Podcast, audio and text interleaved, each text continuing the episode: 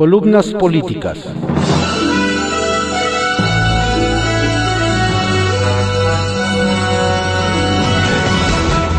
Continuamos con la audiosíntesis informativa de Adrián Ojeda Román, correspondiente a hoy jueves 16 de julio de 2020. Vamos con algunas políticas que se publican en diarios de circulación nacional. En la mira, por Lourdes Mendoza, que se publica en el periódico Eje Central. La 4T sube y corta la luz en el COVID-19.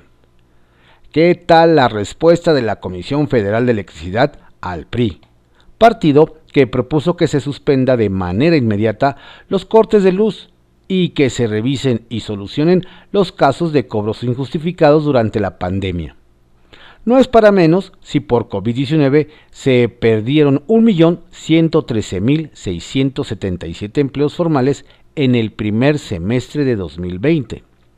Pero la propuesta del PRI cayó como balde de agua fría en la CFE que encabeza Manuel Bartlett por cierto, un expriista destacado.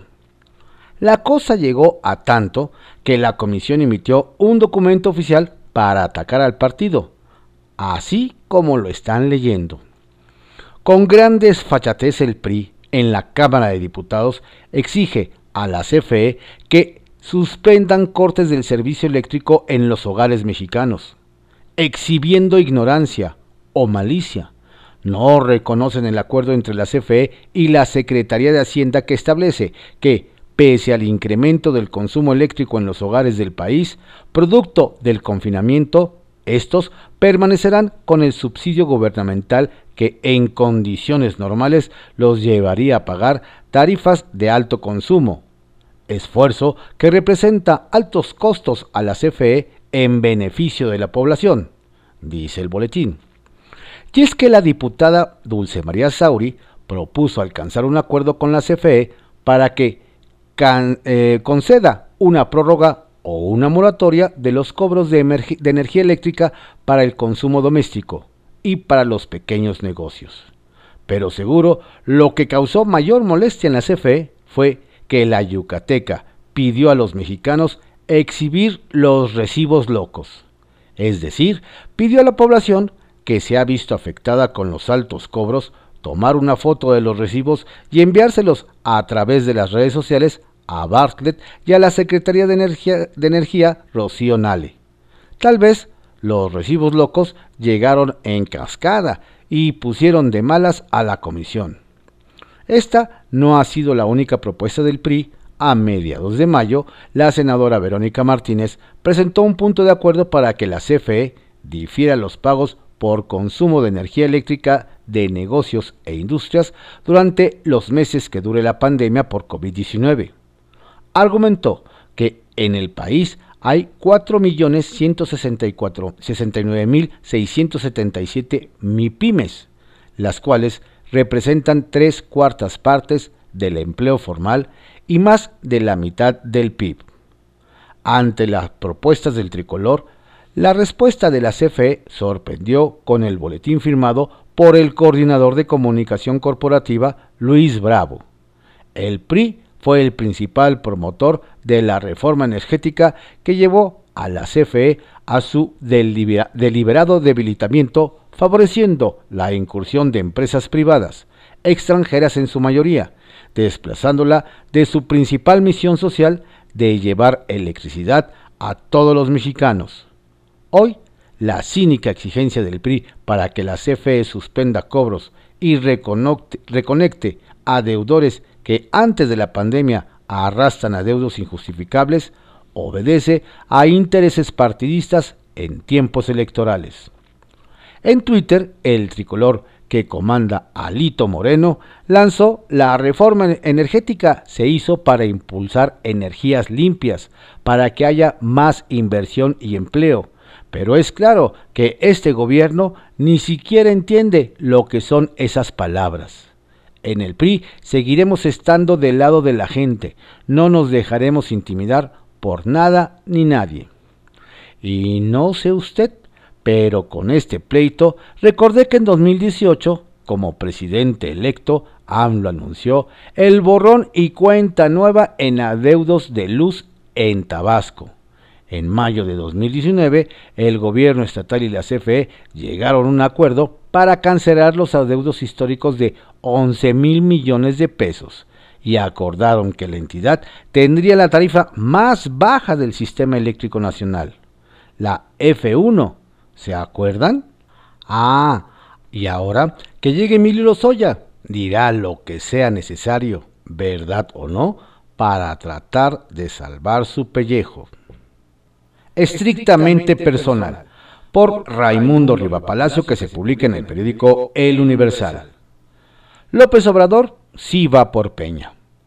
El pacto de Andrés Manuel López Obrador y Enrique Peña Nieto, para no perseguirlo, comenzó a disolverse.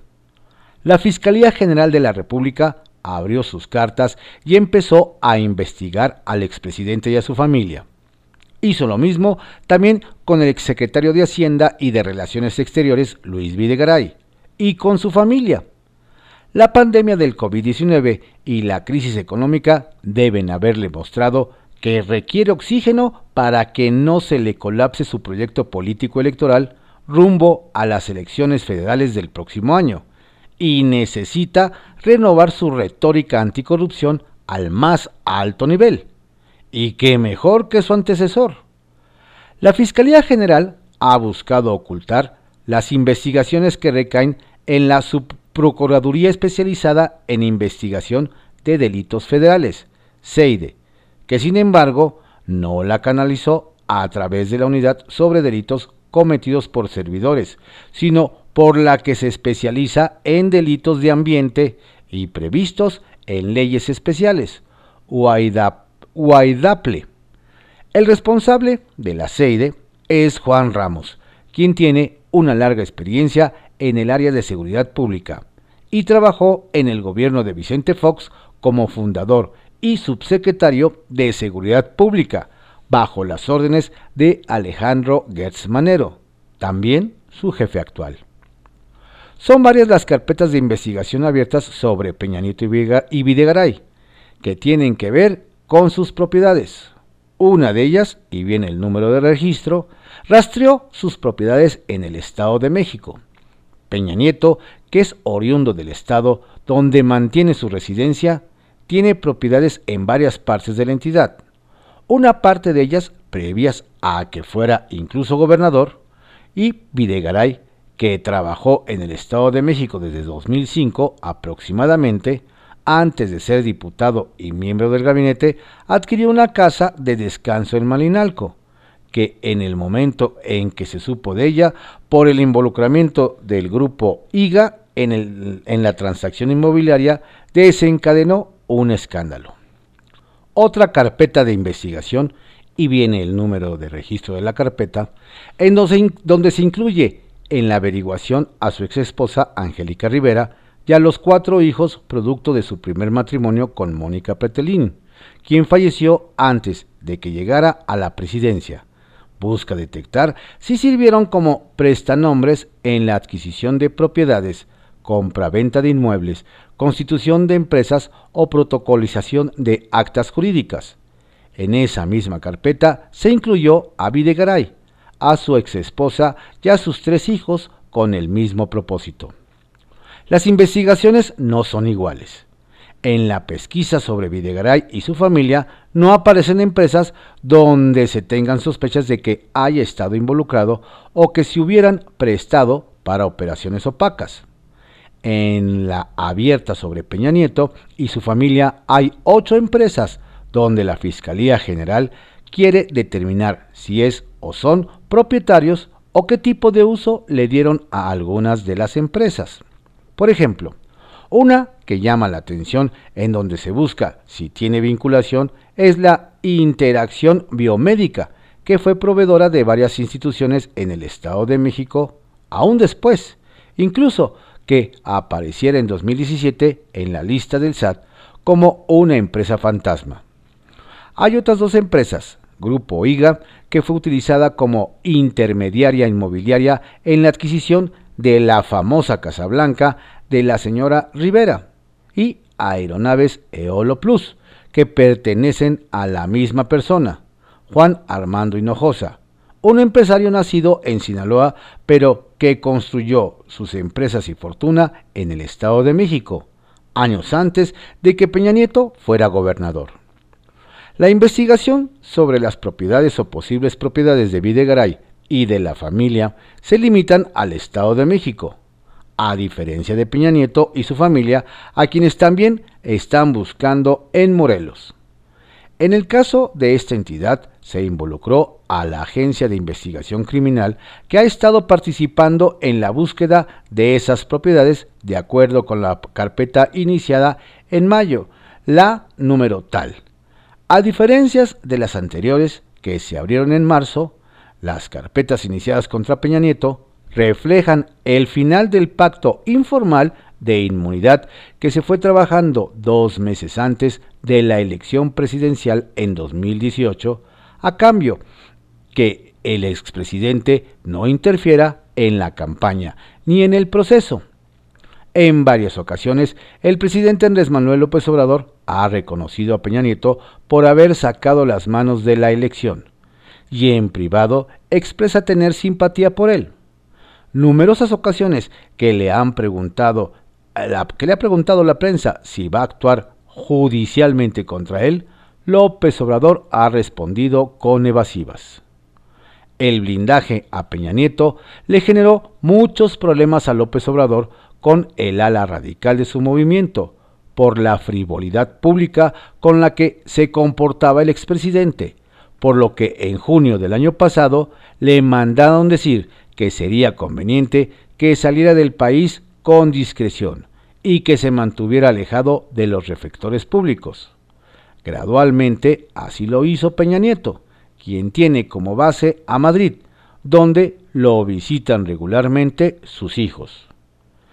Ese estatus ya cambió la investigación contra el expresidente se inició y la Fiscalía está acumulando documentación que podría utilizar en el proceso contra el, exdirector de Pemex, Emilio Lozoya, que acordó con Gers Manero hablar de la corrupción de ambos. Ese caso, con las imputaciones a políticos que aceptó hacer, se empalmará con el proceso electoral del próximo año, donde Morena se juega su mayoría en la Cámara de Diputados. Ante la crisis económica derivada de la pandemia, López Obrador necesita un tema sobre el cual hable la gente y refuerce al mismo tiempo su cruzada contra la corrupción, que tantos réditos le dio en 2018 para seguir ganando elecciones. Poder y Dinero, por Víctor Sánchez Baños, que se publica en Eje Central. Lozoya instrumento electoral para el 2021.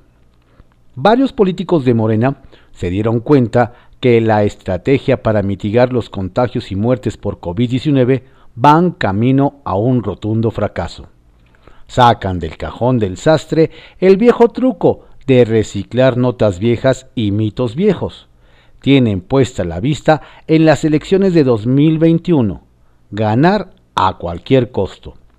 Los mitos les han sido útiles y efectivos para desviar la atención de la creciente violencia en el país, así como de los problemas económicos, el alto desempleo, la desaparición de millones de mexicanos que no tienen que llevar a comer a sus casas, el asalto diario, la inseguridad, la corrupción que no ha terminado, la incompetencia administrativa de muchos de sus militantes, el despilfarro de recursos en sueños guajiros.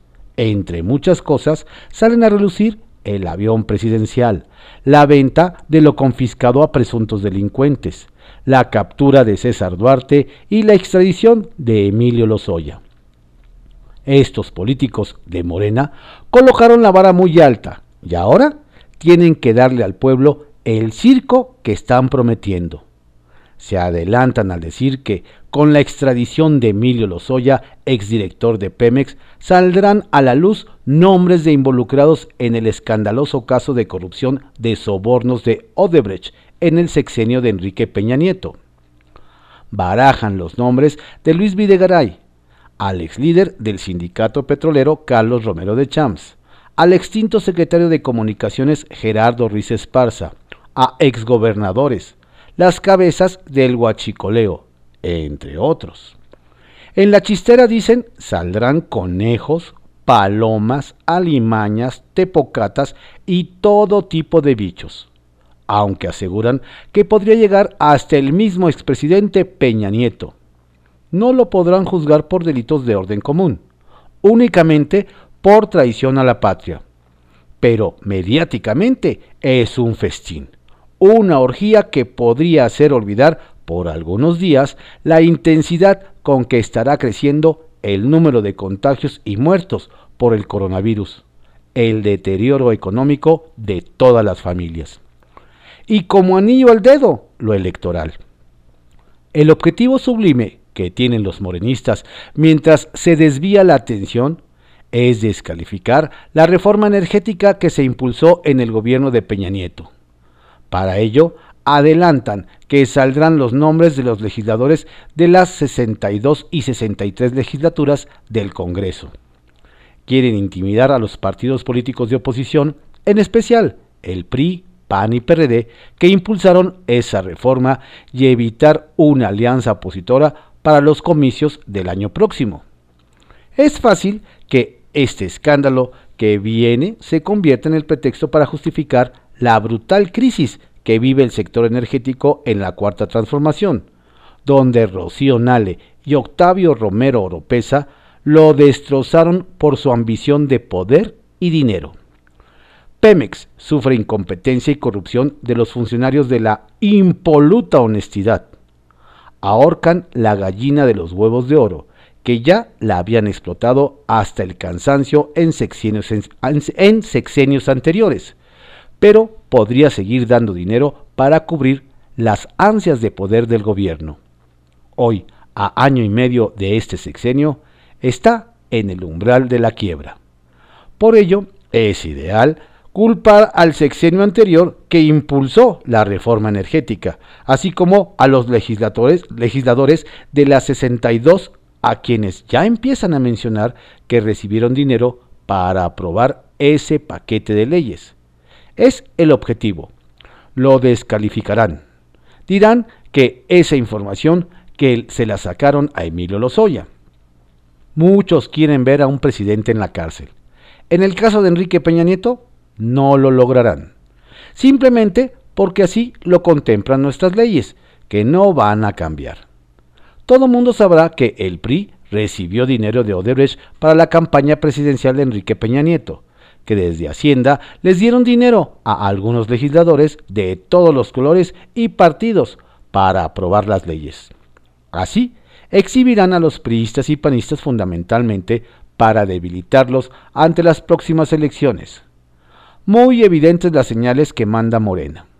Maldita política que sirve a intereses de quienes buscan enriquecerse en el gobierno. Mientras el pueblo muere por el coronavirus y sufre por la grave caída de la economía. Del tamaño de la crisis del COVID económica y electoral es el circo, aunque el pueblo no tenga pan. Poderosos caballeros, Baja California, la entidad que gobierna Jaime Bonilla, arde por COVID. Mexicali es el municipio con más incidencia de casos. Le sigue Tijuana. Los hospitales se están saturando y es difícil el control de la pandemia en esa región.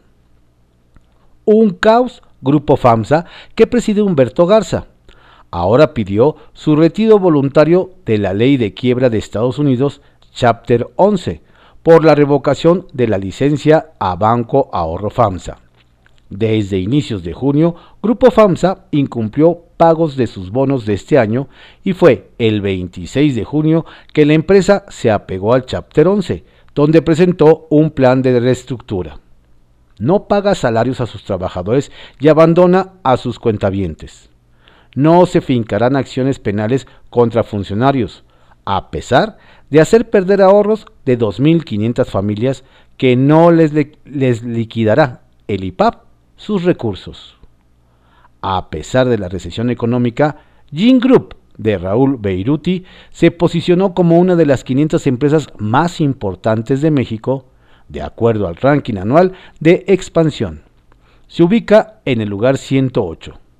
esta empresa ha sabido salir adelante ante la crisis global gracias a sus iniciativas con valor que garantizan el bienestar integral de sus colaboradores.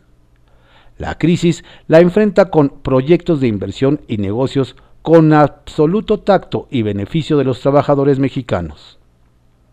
Responsabilidad social corporativa.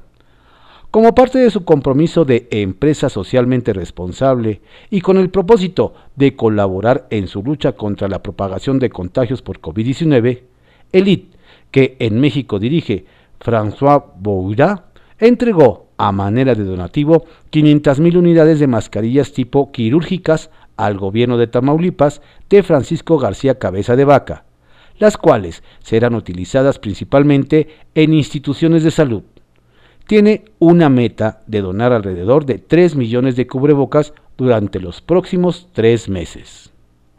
En privado, por Joaquín López Dóriga que se publica en el periódico Milenio. La realidad es necia y contrapeso. La fuerza del presidente Andrés Manuel López Obrador no la tuvo ninguno de sus recientes antecesores. Ya la hubieran querido Ernesto Cedillo, Vicente Fox, Felipe Calderón y Enrique Peña Nieto juntos. En este gobierno, la palabra del presidente es la ley y no hay quien la desmienta, solo la realidad.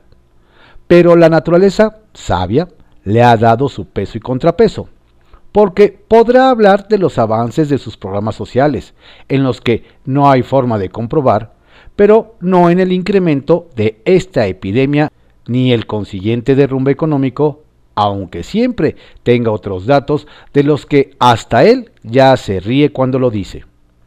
El domingo reiteró que los contagios iban hacia abajo, para que el martes se alcanzara el récord con 7.051 casos y sumar 304.435.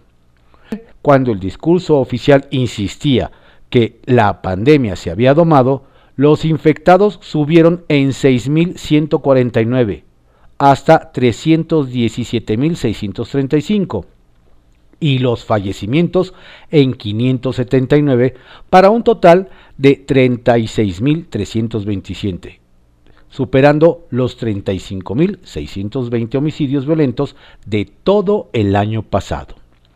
Y eso que aún no tocamos el fondo ni el plazo, que no hay, de esta crisis sanitaria que ha llevado a la peor caída de la economía de la que tampoco conocemos profundidad ni duración. Pero el presidente López Obrador repite que la pandemia va para abajo, lo que no es así, y que en la economía que ya tocamos fondo, lo que tampoco es verdad. Ojalá lo fuera.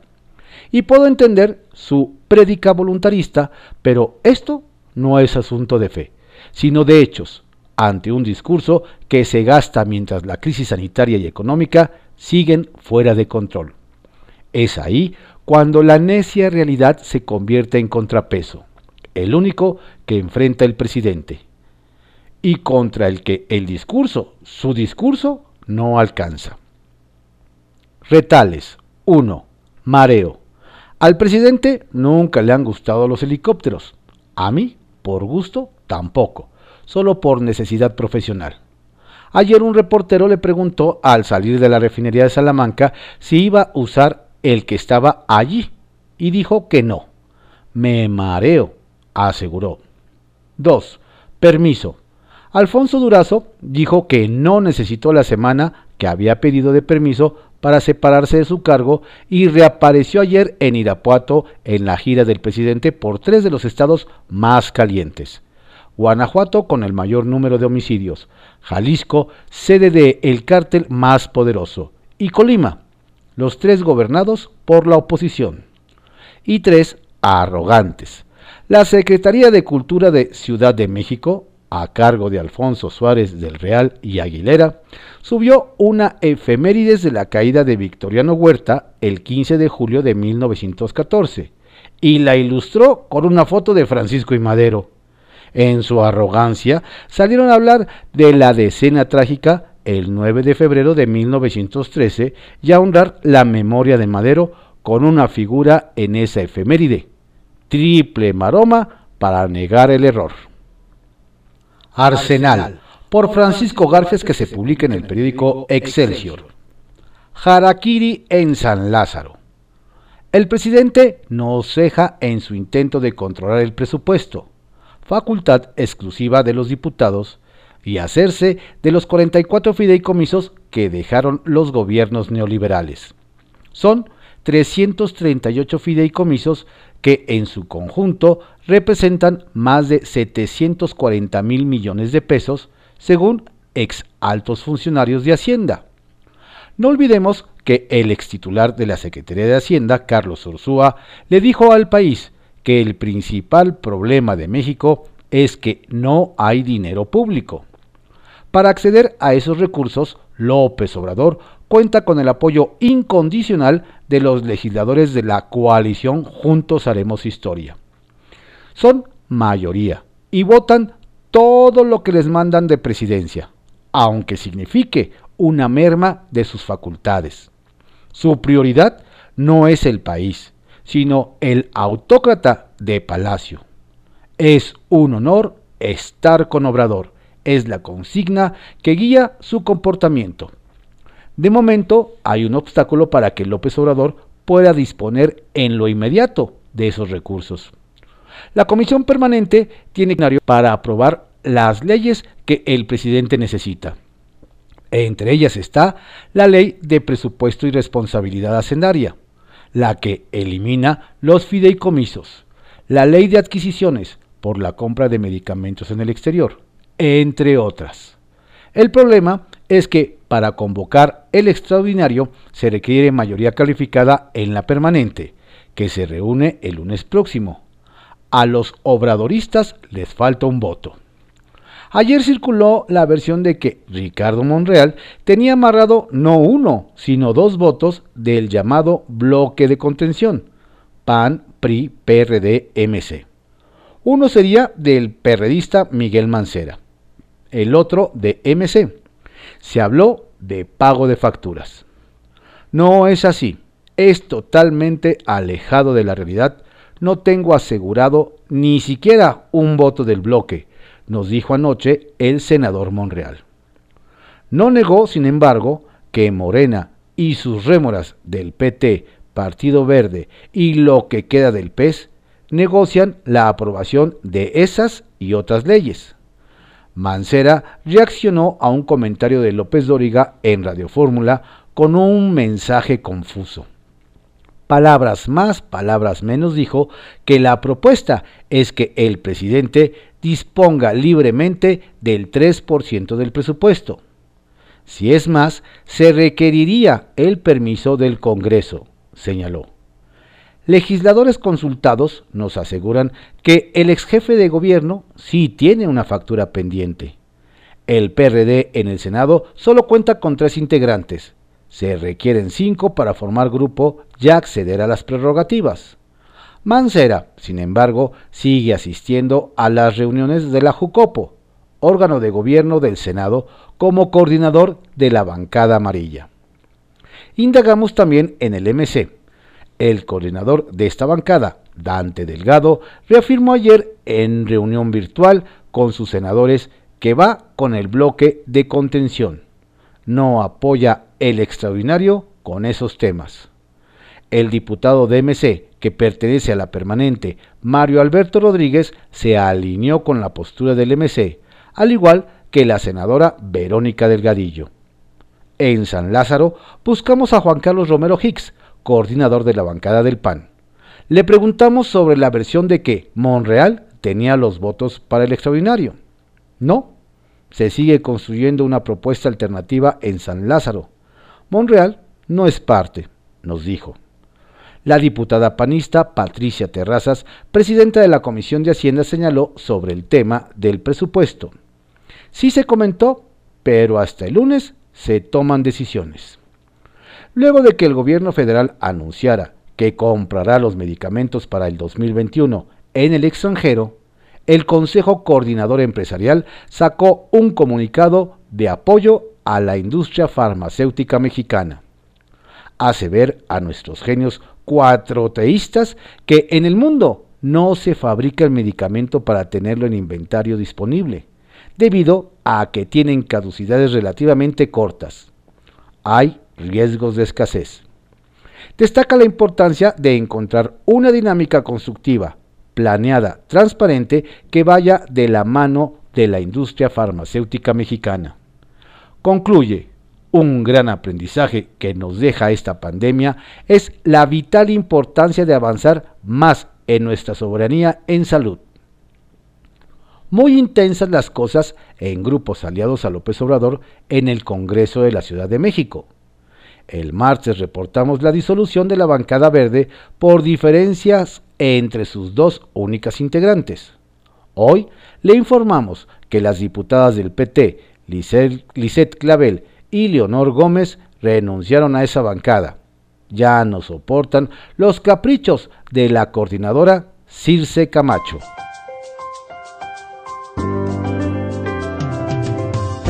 Estas fueron algunas columnas políticas que se publican en diarios de circulación nacional en la audiosíntesis informativa de Adrián Ojeda Román correspondiente a hoy, jueves 16 de julio de 2020. Tenga usted un estupendo día. Por favor, cuídese, cuide a su familia. Si tiene que salir, hágalo con todas las precauciones necesarias.